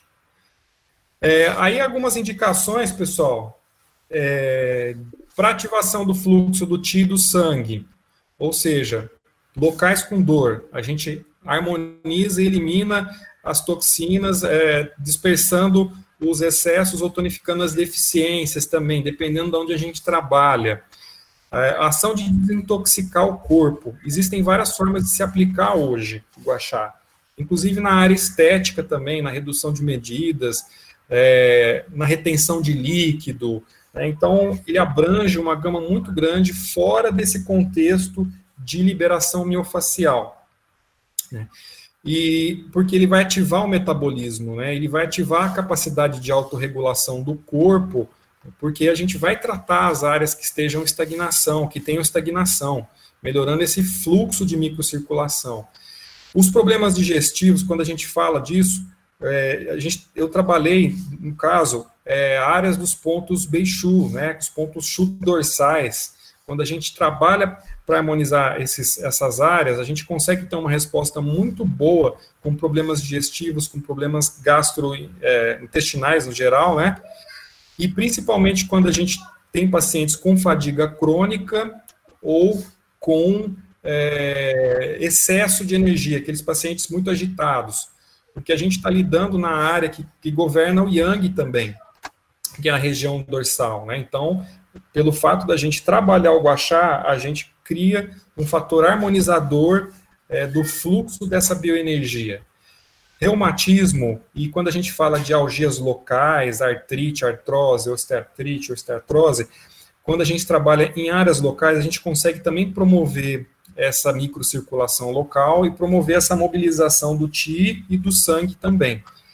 E sem falar cicatrizes e aderências, onde a gente consegue liberar a estagnação energética, e se a gente utiliza moxa e ventosa para complementar, nós conseguimos harmonizar o fluxo dos canais que passam na região onde essa cicatriz, tá, essas aderências, elas estão é, referidas no paciente.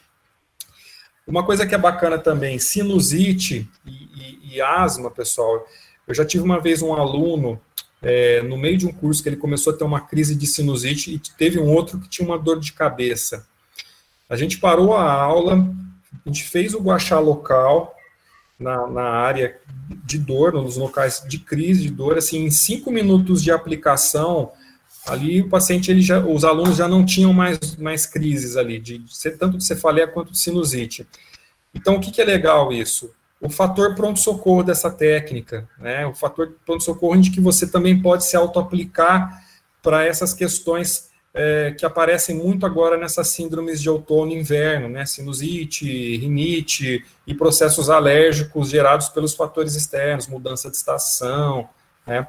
Asma também por quê? Porque a gente, se for trabalhar a área dos pontos Beixu, as áreas dorsais, a gente consegue ter um reflexo no equilíbrio dos pontos do meridiano da bexiga, que tem relação com o pulmão, que tem relação com a alma corpórea, com, a, com outras áreas é, conectadas a, a, aos elementos do corpo, aos cinco elementos.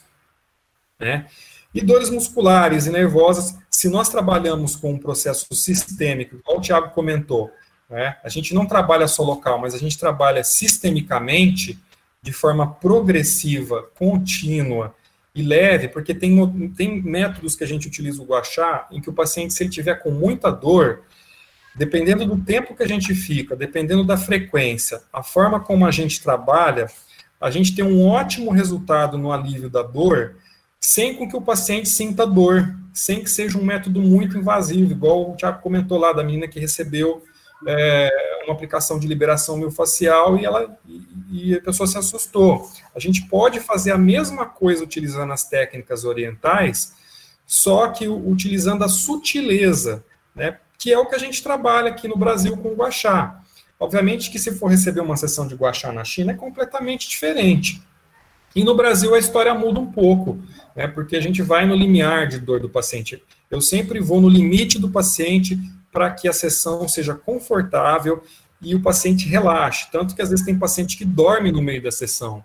E é muito interessante porque ele, ele acorda, ele acorda, ele já está melhor, ele já está menos dor, ou você consegue, às vezes, zerar um quadro de dor dependendo do caso que você está trabalhando ali, na área que você está trabalhando, né? As dores lombares também muito utilizado nas dores lombares. Ciatalgia, não só áreas sistêmicas, que a gente pode trabalhar de processos não invasivos, mas até teve uma, o, o, o Geilton tinha perguntado aí, liberação do piriforme também, a gente pode trabalhar utilizando as duas técnicas, também para melhorar as ciatalgias advindas da síndrome do piriforme também. As desordens metabólicas, é, quais são os resultados que eu mais vejo na prática clínica, tá? Tratamentos como é, desequilíbrios de pressão, tá? É, retenção de líquido também, tá? É, perda de peso também é muito bom. Então, se tiver num nível energético, vai ajudar o paciente. Às vezes você faz uma sessão voltada para estética, o paciente terminou a sessão, ele vai correndo fazer xixi, porque você estimulou o metabolismo dele a se autorregular também. É, quando a gente fala de hipertensão, angina pectoris, o que, que a gente está falando? Se a gente trabalhar áreas do sistema cardiorrespiratório, principalmente utilizando os pontos Beixu, a gente vai ter uma resposta positiva, principalmente quando a gente é, associa ventosa. Já tem estudos, né, obviamente, muitos de vocês já sabem que a ventosa terapia ela tem um impacto é, de equilíbrio em pacientes hipertensos, né, pelo fato dela promover a homeostase sanguínea. Então, a gente está falando de processos homeostáticos também, só que num outro nível.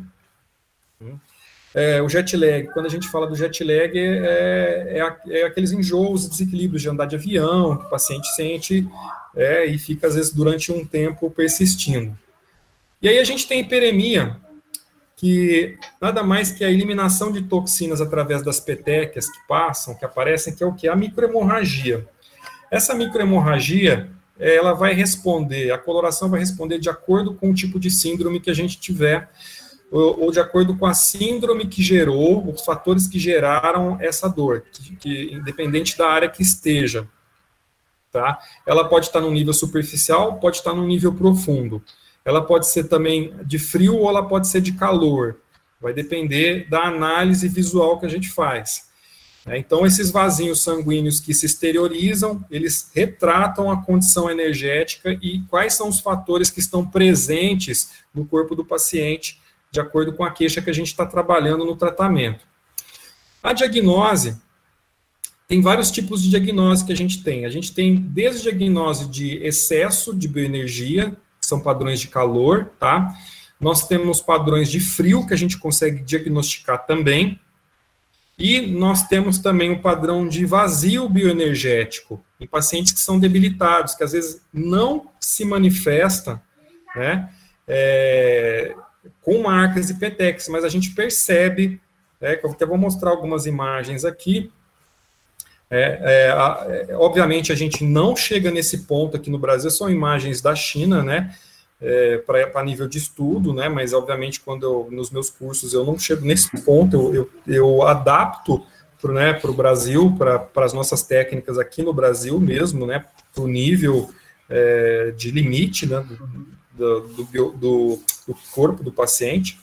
Então, a gente tem a tonalidade da hiperemia, que deve ser desde síndromes que são mais leves, estão no nível mais médio e no nível mais profundo, tá? que já são síndromes mais, mais graves, e podem se apresentar de forma mais é, avermelhada escarlate, que pode ser invasão de calor, ou vermelho fosco violáceo, que pode ser uma patologia crônica por invasão de frio, onde já tem coágulos sanguíneos, estagnação de sangue, ou um vazio de ti, que é um vermelhinho fosco fraco, que é uma, uma, uma, uma deficiência grande de bioenergia. Então, a gente tem aqui três quadros, tá? Que a gente tem tanto de calor perverso, tá? Que ele está mais à direita aqui no finalzinho, invasão de frio perverso que está no meio, e o vazio de ti, que é a primeira foto da esquerda para a direita, que geralmente é que demora mais quando a gente está estimulando. É, e, obviamente, a gente consegue, né, se a gente gerar um protocolo de tratamento, conseguir alcançar um objetivo utilizando uma técnica não invasiva não só para o tratamento da saúde do paciente, tá? Mas também é, para tratamento de dor, que tem se mostrado muito eficaz. E é por isso que, para todos vocês que estão aqui hoje, né, até com o convite do Tiago para a gente estar tá fazendo, fazendo essa live hoje, é, eu hoje estou lançando um curso de ventosa terapia e liberação miofacial na metodologia da medicina tradicional chinesa, utilizando técnicas da medicina tradicional chinesa, não são técnicas ocidentais, para que a gente alcance os mesmos resultados, é, só que dando esse direcionamento né, da, da avaliação energética da medicina tradicional chinesa. Então, esse curso a gente associa tanto a ventosa terapia, tanto o guachá, né, com combinações inteligentes para que a gente possa chegar numa finalidade de tratamento para tratar dor, equilibrar os cinco elementos.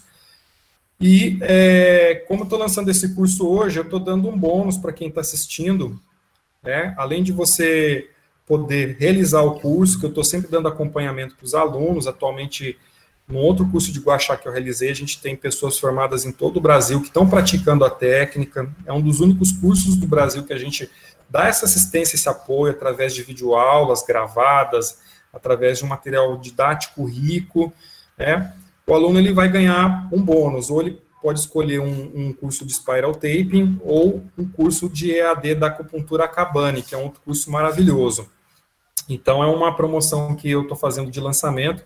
Esse é o primeiro curso do gênero no Brasil que utiliza a medicina tradicional chinesa como a liberação miofacial associando as duas técnicas para o tratamento de dor, combinando a ventosa, que atua num nível, e o guachá, que atua em outro nível, como esse direcionamento que eu dou particularmente para os alunos. Tá? Então, eu vou, para quem quiser depois maiores informações, tá? eu posso mandar no grupo do WhatsApp, eu vou mandar também aqui a minha, a minha, o meu celular, é, para quem quiser tiver mais perguntas. Eu vou responder as perguntas também aqui de quem está aqui. É, eu vou deixar aqui meu contato e eu tenho certeza que vocês vão gostar muito desse curso. É, eu vou perguntar aqui, vou responder aqui algumas perguntas. Deixa eu ver aqui. Os bruises deixados pela tose e o guachá são normais? Janaína, você se refere às petequias, né? As marcas que são deixadas pelo guachá ventosa? Sim, né, é, são as manifestações né, que nós diagnosticamos que possam ter, podem ter correlação com a bioenergia do paciente, com os órgãos e vísceras e com o tipo de síndrome ou é, o tipo de fator que invadiu né, a área que o paciente está sentindo dor é, e que a gente pode fazer essa liberação e isso vai notificar se, por exemplo, é uma manifestação de frio, se é uma manifestação de calor, se é uma manifestação de vazio energético, né? A sugestão das tampinhas é legal mesmo. Eu acho que vale a pena ter de emergência para a gente em casa, né? O Reginaldo está falando aqui que achou interessante, né? É, as experiências que você teve, que são agressivas, na verdade não é assim não, viu, Reginaldo? Vai depender do tipo de terapeuta que vai te aplicar, dependendo do tipo da técnica, tá? Eu sempre preconizo pela não invasibilidade e pelo conforto do paciente para receber a técnica. Tá? Essa é a minha metodologia de trabalho. Né? E tanto que eu trabalho com muitas técnicas não invasivas, eu deixo isso bem claro, para que seja suave, contínuo e alcance o seu resultado. Né? Então, é, essas maneiras mais suaves que você perguntou aqui, sim, elas existem, é a forma que eu acredito, é a forma que eu ensino para os meus alunos já faz tempo, tá? A partir de que idade pode fazer em crianças. Ô Lourdes, é, em bebezinho você pode fazer, eu já tratei bebezinhos é, recém-nascidos, assim, muito fraquinho, assim, chega, chega uma piremiazinha, você fica segundos com o bebê, o bebê ele não para, a mãe tem que ficar com ele no colo. Então, geralmente, nem um minuto que você fica com o bebê. Mas como o bebê é muito sutil, a criança é muito sutil, dá um resultado muito rápido. Então, é, nesse aspecto, a gente pode trabalhar todas as idades, bebês, crianças, idosos, tá? A gente só é, tem níveis de tratamento, níveis é, de, de pressão que você utiliza, né, para você poder trabalhar com esses públicos. Mas é realmente, Isabel, na China eles fazem de uma forma, aqui no Brasil a gente não trabalha dessa forma, né? Porque a maior parte do tipo de conteúdo que a gente tem sobre Guaxá tem muita coisa que é chinesa. Né? Então é legal mostrar esses contrastes. É, a Vanessa está perguntando se todo Guaxá deixa as marcas no corpo. Olha, tem pacientes que não deixam a marca. E o mais incrível é o seguinte: se for algo agudo que está num nível mais superficial, dá cinco minutos as marcas desaparecem. Tem marcas assim que são minutos que desaparecem. Tem outras que elas vão ficar até o dia seguinte, mas eu posso dizer que elas são mais sutis que a aplicação da ventosa. Quando a gente combina, obviamente, ela vai ter o mesmo tempo de desaparecimento das marcas, como a gente vê na ventosa terapia. Vai depender do tipo de síndrome e onde que essa síndrome está localizada também, né? Se ela é uma síndrome mais superficial, se ela está no nível mais profundo, se ela está mais no nível energético, se ela está no nível dos órgãos e vísceras. Então vai depender muito da condição do paciente para ficar marcas ou não. Tenho pacientes, obviamente, que eh, você terminou de tratar, você está fazendo a terapia ali, o paciente, você vê, já não tem mais marca. Né? É, o Rock está falando aqui das tampinhas, Deixa eu voltar aqui nas tampinhas, o Rock. Rock, é, essas tampinhas que eu falei, meu amigo, é quando a gente utiliza em caso de emergência, né? Em casos em que a gente é, não tem o guachá em casa, por exemplo, ou você leva na bolsa, algum lugar assim, você tem algum, algum tipo de entorse, etc. Você não tem, você pode utilizar ela com a parte mais rombuda dela, entendeu? Essa, deixa eu passar o, o, o ponteiro aqui, essa partezinha, né? Obviamente usando um veículo, né? Para que a gente possa deslizar suavemente. Então a gente sempre utiliza o guachá utilizando o veículo, óleo aquecido, né? Para que a gente possa poder trabalhar com segurança e não gerar nenhum trauma para os nossos pacientes. Então, pessoal, é, eu que agradeço, Rock, pela pergunta. Se alguém tiver mais alguma pergunta, se alguém não tiver, tranquilo. É, quem puder depois é, acompanhar a gente lá no grupo, a gente vai depois mandar essa aula lá. E depois eu vou mandar para vocês a programação desse curso maravilhoso que vai estar à disposição de vocês, num valor promocional também. E vocês vão ter direito a mais um curso de escolha em que vocês podem praticar né, dessas duas técnicas. Obrigado a todos vocês, agradeço de coração. Né? Agradeço o Tiago, principalmente, aí pela paciência aí. Eu que quero agradecer. Posso falar um pouquinho? Cara, muito legal o que você falou. É, é, é, é, muito legal o Guachá. Eu gosto, eu gosto muito de combinar as duas coisas, né? Então, para a gente não fechar isso sem nada, a liberação miofascial e o Guachá são duas coisas diferentes que agem de maneira muito parecida. E eu sugiro que você conheça as duas técnicas, não fiquem com uma só. E sugiro mais ainda, além de ver isso, ver mais coisas, ver que outras pessoas falam, outros professores falam. Sempre tenta pegar o máximo de coisas. Assim como eu fui na liberação miofascial, pelos professores que atuam com liberação miofascial e no artigo que vai contra, eu consigo ter o contraponto das duas coisas. Aqui também, o guachá, ele é sensacional, ele funciona muito bem com tampinha, pode fazer também, é, inclusive é isso que se faz, principalmente quando é em rosto. Faça com tampinha, com qualquer coisa. É, o próprio ato de raspar é, é inerente ao ser humano. Você bateu o cotovelo, o braço, você vai raspar. Isso é como se fosse um prego achar. Então você vai ter uma técnica muito legal. É uma ferramenta a mais. Vocês vão adorar o curso dele, que eu conheço que é ótimo. E se inscrevam lá. E se for ruim, vocês podem me xingar à vontade, tá? Outra coisa para a gente terminar, se tiver mais perguntas, a gente responde também. Mas, cara, é, agradeço todo mundo, principalmente os alunos que estão até agora. Estamos agora 62 pessoas online. Isso para mim é um recorde. Normalmente era sempre vinha 20, 30. Agradeço muito vocês. Quem quiser, manda no grupo. Não sei se o grupo vai estar liberado para chat, mas se libera para tirar dúvida. E se tiver Isso. outros temas para a gente conseguir fazer também, aulas legais que vocês queiram fazer, vocês mandam a, o tema, a gente corre atrás do, do, do do produto lá e tenta entregar o melhor, a melhor coisa possível para vocês, tá bom? Esse é o meu agradecimento. E eu quero agradecer também a todos vocês que participaram, que acompanham o trabalho, acompanham o trabalho do Tiago também.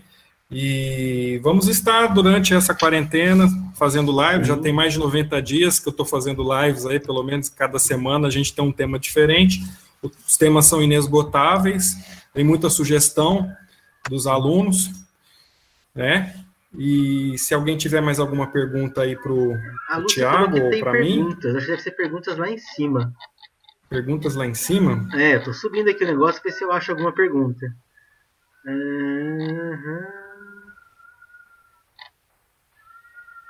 Ai, Era a gente que tinha problema para ensaiar, para enxergar a ah, tela. Ah, essa parte é difícil para caramba gravado, sou enfermeiro para fazer esse curso, tá ótimo, parabéns. Suspenção de face, não, isso aqui é a minha parte. Vai fazer liberação piriforme, banda fazer uma lactose de fetrose, respondi para cantar, enfermeira culturista, enxaqueca, canal no YouTube, STO, fibromialgia, vou para o Canadá, esteticista. Ah, não achei. Gente, se alguém tiver alguma dúvida que não foi respondida aí, por favor, me pergunte que eu não vou conseguir procurar agora não. É, no mais, acho que é isso. Né? que tem problemas renais. Isso, vamos lá. Para liberação miofascial, pra... acho que essa é mais para guachá. Que tipo de problema, professor? É, o, o guachá é bom porque assim, é, quando você tem deficiências, você consegue tonificar. E quando você tem excessos, você consegue dispersar. Dependendo do tipo de estímulo que é realizado com a técnica, você alcança o fim.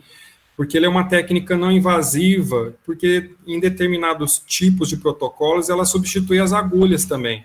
Né? Então, a gente pode dizer que quando a gente estimula, a gente tem uma ação de uma cultura sem agulhas, dependendo das áreas que a gente trabalha.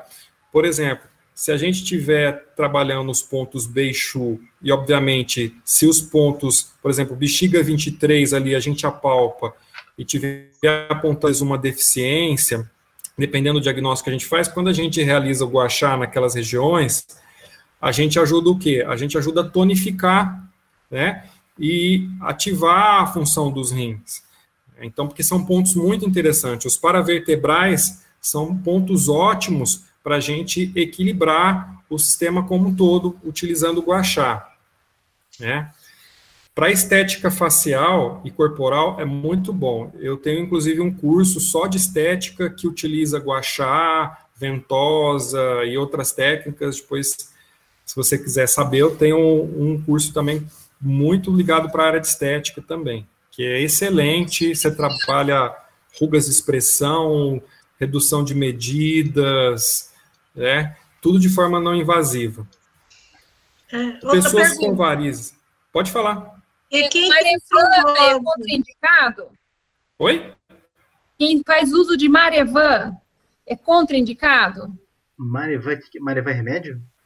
É remédio para circulação, quem teve trombose. Entendi. Não, trombose não. Trombose a gente não, não estimula a utilização de trombose para quem teve trombose. Não, e, ah. ah, tá. Para quem teve uma. Outra perna? Para estimular para que aquela outra que esteja com problema possa ter uma circulação? Posso, Nós costumamos trabalhar, nesse caso, áreas que não foram afetadas. Né? Se é, você... O outro membro, sempre... no caso. Oi? O outro membro, no caso, pode Sim, ser massageado? Você pode trabalhar contralateral. Você pode, porque costas, você vai trabalhar né? no nível energético também. Se você Sim. trabalhar bem suavemente, você uhum. vai trabalhar o nível energético e, e também vai ajudar na, na circulação. Ah. Tá? Vou responder essa parte também, da Camila e da professora Silvia. É, Pode se a pessoa está tomando remédio para trombose venosa, existe um processo. Se ela está tomando remédio, está sendo devidamente medicada, fisiologicamente ela pode receber o tratamento. Tá? Porque o máximo que vai acontecer, o trombo já vai esfarelando e não vai provocar uma, um infarto ou uma embolia. Tá bom? Se, se ela teve trombose e tem trombose frequentemente, eu não encostaria nela para fazer absolutamente nada enquanto não estivesse medicada. É muito mais a situação. Mesmo contralateral. Tá? Se ela tem um trombo, se ela tem tendência de trombose, deita na sua maca para receber qualquer coisa, o trombo já tem mais facilidade para sair da perna porque não tem a força da gravidade, ela está deitada. E pode dar uma embolia e pode morrer na sua, na sua maca. Tá? Tome cuidado hum. com isso. Mas acho que a pessoa pode abrir o microfone e falar, é isso? Okay. Respondi a pergunta. Obrigada. Obrigado. Mais perguntas, gente? Abre o microfone e falam aí. Quem tem varizes pode fazer? Pode, pode sim. Você pode aplicar só, lateralmente. Só bastante varizes nas pernas. Sim, você pode fazer. Nas varizes, sim, dependendo do nível. Obviamente, tem, tem varizes. Você, obviamente, não vai desaparecer com as varizes, né? mas você vai estimular sim. o fluxo da circulação, o fluxo do retorno vascular também. Sim, Professores, é, quem tem problemas com quedas de cabelo, calvície, é, ainda na juventude, então é, eu não sei explicar, por, por motivos genéticos, não sei, certo. A é, queda de cabelo, queda de cabelo, ela está sempre conectada a uma deficiência do yang do rim. Né? Então, o que acontece? É, tem, tem guachás, tem pentes de guachás, hum que a gente estimula na região do couro cabeludo. Somente obviamente. Oi? Somente para tonificar, no caso. Para tonificar, mas você vai ter que trabalhar a raiz também. Você vai ter que trabalhar a bioenergia dos rins. Né? Mas, mas você pode trabalhar local também. Mas se você puder associar a acupuntura aqui, com... Aqui, Helena, com... fizeram um pardinho. Oi? Não, foi, uma, foi a Camila Winker que falou junto. É, a, a, liberação miofascial não tem relação com a queda de cabelo e o guachá vai ajudar, mas também tem a parte genética que é muito forte. Se a genética, se tiver os pais ou o pai ou a mãe É, a mãe, a mãe é, é recessivo, né? O pai que é o dominante. Se os pais forem carecas, não vai ter, não vai ter jeito mesmo, vai ficar. Dá para segurar. E tem gente que fica careca por estresse, às vezes pode ser isso, depois nasce de novo. Hum. Não sei se é o caso. Vai depender da raiz, é, vai isso. depender tem raiz da síndrome. Da, da, é, exatamente. Camila, algum... E quem tem problemas nas costas, e tem a costa em S. Escoliose, aí é tirar com a mão. Aí é fazer bastante. Nesse caso, a liberação miofascial tende a ser mais efetivo do que o guachá, e desde que você também associe com outras técnicas. É o mesmo Por exemplo, quiropraxia. Isso, pode fazer uma quiropraxia, mobilização. É, Para mim, o mais importante é que ele faça alguma atividade física e se atente às posturas de casa. Então, se ele senta na mesma cadeira, senta tortinho assim, ele vai, é, vai ficar. Tem que saber ficar reto. Ficar reto vai gerar um desconforto, porque na hora que você está endireitando o seu corpo, você está provocando estímulos contrários ao que você está acostumado nos últimos anos a ficar. Então vai ser uma coisa ruim. É igual começar a fazer musculação. Você faz um dia e fica cinco dias andando que nem um pinguim, tanta dor. Mas depois melhora e fica bom. Então tem que fazer exercício em qualquer é, e tem milhões de recursos, tá? Pode ser RPG, Pilates, mas pode ser acupuntura, Seitai, quiropraxia. Aí tem um monte de recursos. O que mais você gostar vai ser eficiente para você. Liga o microfone, Silvio. Liga o microfone. Isso. Nem percebi que eu tinha desligado. É, quem tem pé chato? Pé chato. Posso achar ou fazer liberação? liberação miofascial pode ajudar o pé chato, mas você tem que observar qual é a causa do pé chato. Pode ser um joelho torto, pode ser um quadril rodado, pode ser é, justamente o próprio pé chato, a queda do arco plantar. Precisaria ver qual que é a causa, tá? Não dá, é muito, muito genérico. O quadril, ele é para dentro, ele não é... Como é que eu posso dizer? A pessoa tem o quadril, parece que deram um tapa na pessoa e o quadril entrou. Sei lá. Vixe, Maria. Se o quadril é para dentro, o joelho deve. É, chama joelho em valgo, que é, é, o joelho encosta um no outro e o pé fica mais afastado. Isso. Pezinho de pato. Isso, se for isso aí, tem, tem grande chance de começar no quadril a causa. Tá? Não dá para se. É, desculpa, Silvia, eu não consigo fazer um diagnóstico sem pelo menos olhar a pessoa, tá? Mas é, okay. é, é, muito estrutural. Ok, obrigada. Eu que agradeço. Manda aqui o próximo aí. Fala aí. Passa a oportunidade para os colegas agora. Isso, beleza. Manda, Glenn, você está online aí que eu vi. Ô, ô Tiago, é, pessoa que tem é, uma sensibilidade bem alta com varizes, no caso da guaxá, como que é o processo? Aí é com o mestre Adriano. Vai lá, Adriano. É, Glenn? Glenn, tudo bom? Olha, Glenn, é, tem, a gente tem que principalmente perceber qual que é a sensibilidade desse paciente, porque como eu te disse, tem métodos que você aplica o guachá né, é, e que você trabalha em progressão. Para pessoas com varizes, eu trabalho sempre no movimento do retorno sanguíneo para melhorar esse fluxo energético. E, obviamente, eu instruo o paciente também para fazer alguns estímulos em casa também, é, diariamente, ou utilizando algum instrumento, alguma tampinha, né, moeda também local, utilizando um creme para poder estimular, né? Por que que acontece? É, esses tratamentos são bons você integrar com outras técnicas. Geralmente, que como que eu trabalho? Eu integro com acupuntura, né? Porque realmente a pessoa está sentindo dores nas pernas, ela tem uma deficiência de sangue também, né? Então, para esses casos, eu procuro associar outras técnicas e vai depender também do grau que essas varizes estão. Também, tá? Tem coisas que estão no começo, a gente consegue resultado melhor. Né? Não esteticamente, mas na melhoria do fluxo sanguíneo. E, na, e, obviamente, na melhoria da dor. Se tiver dor associada, a gente consegue ter um bom resultado. Uhum. Obrigado. Por nada.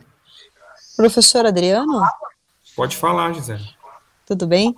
É, Tudo professor, bem. eu queria só mais alguma informação a respeito do guachá na parte estética daí, da região facial. Não fica muito marcado porque o paciente às vezes tem um pouco de receio, né? Não fica porque você utiliza estímulos diferentes e áreas diferentes do pente do guachá. Você já percebeu que ele tem aquele... É, é ele tem duas traseirinhas assim que parece um dentinho. Sim. Quando a gente vai trabalhar a ruga de expressão, por exemplo, a gente ativa somente a produção de colágeno endógeno.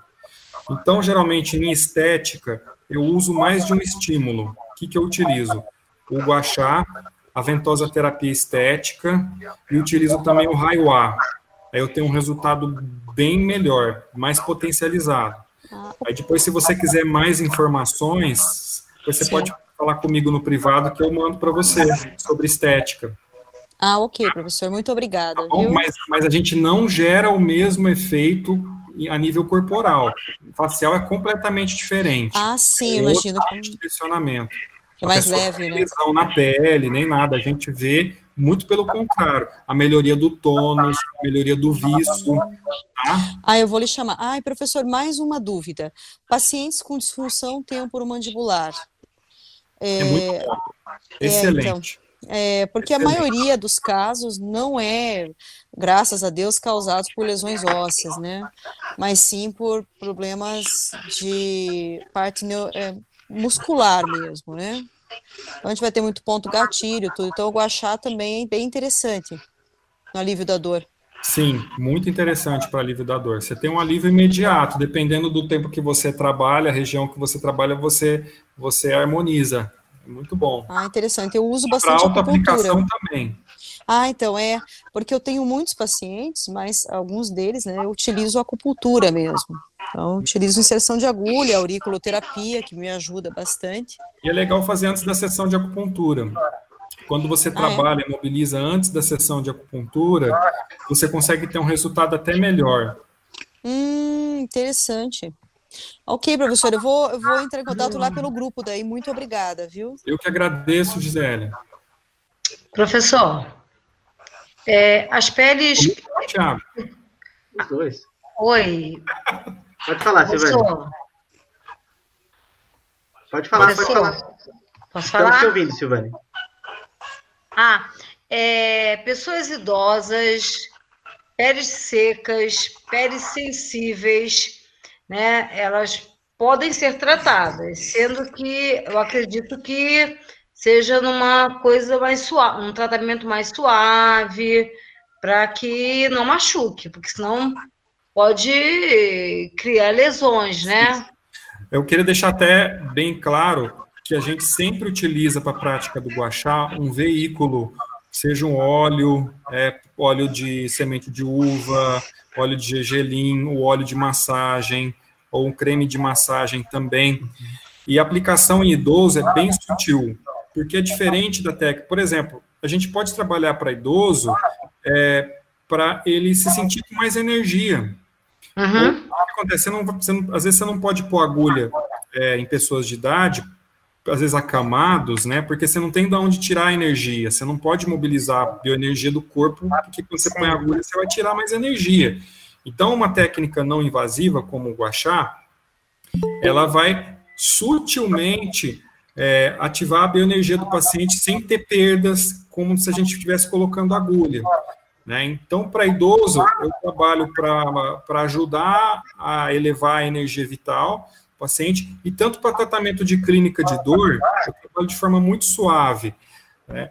Tem linhagens na China que não utiliza óleo, que passa seco mesmo, mas aqui a gente está sempre utilizando e o paciente sempre está dando um feedback entre o terapeuta e o paciente, é, se aquilo de alguma forma está é, tá confortável, não é? e obviamente a gente vai observando a pele, porque tem um limite também de aplicação. Né? Sim. Obrigada. Eu que agradeço. Mais alguém aí? Deixa eu aqui. Consigo mudar essa tela? Acho que ninguém terá layout. Ah, não sei. Bom, Sim, gente, acho que é isso então, né? Se ninguém mais ligar. É, agradeço muito. A coisa que eu mais gosto são os últimos, porque a pessoa ficou aqui até o final. Pelo que eu estou gravando aqui, a aula deu uma hora e 44 minutos. É, dá para você assistir um filme inteiro, ver 25 séries da Netflix, mas vocês estão tudo aqui. Então agradeço vocês.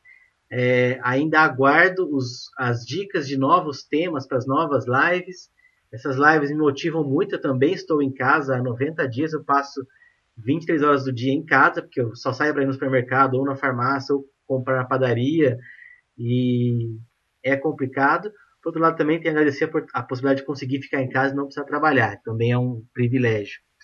Agradeço também ao Adriano, todo o seu conhecimento. O cara é muito bom mesmo é, a sua segurança. Eu agradeço os, você, poxa. Seu, é um é, conhecimento também. É a, é a, sua segurança em trabalhar, em oferecer somente os cursos que realmente vão mudar a vida das pessoas. É bem, é bem legal, né?